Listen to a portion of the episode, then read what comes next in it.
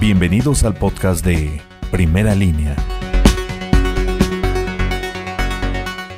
Elementos de la Agencia Estatal de Investigación aseguraron a un sujeto señalado por intento de homicidio en la población de Tepanco de López. Se trató de Leonardo N., quien de acuerdo a la carpeta de investigación, el 21 de junio del 2020 logró con engaños que el agraviado fuera citado en el Cerro de Cristo Rey, donde intentó matarlo a causa de creer que su pareja sentimental lo engañaba. Para primera línea, Gustavo Ortiz.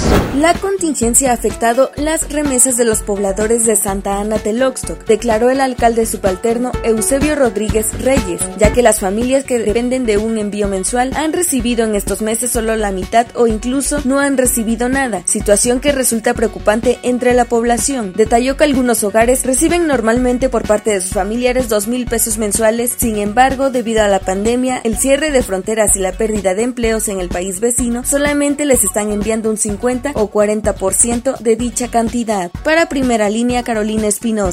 Con varias lesiones resultó un motociclista a caer al interior del tren de Valsequillo. El incidente fue sobre el libramiento San Lorenzo Tecnológico y 27 Poniente. Eran las 7:15 horas de este domingo cuando automovilistas se percataron que el motociclista sufrió el accidente, por lo cual tuvieron que solicitar el apoyo de una ambulancia y la presencia de tránsito municipal, esto a través del número de emergencias 911. Para primera línea, Vicente Santamaría Amayo.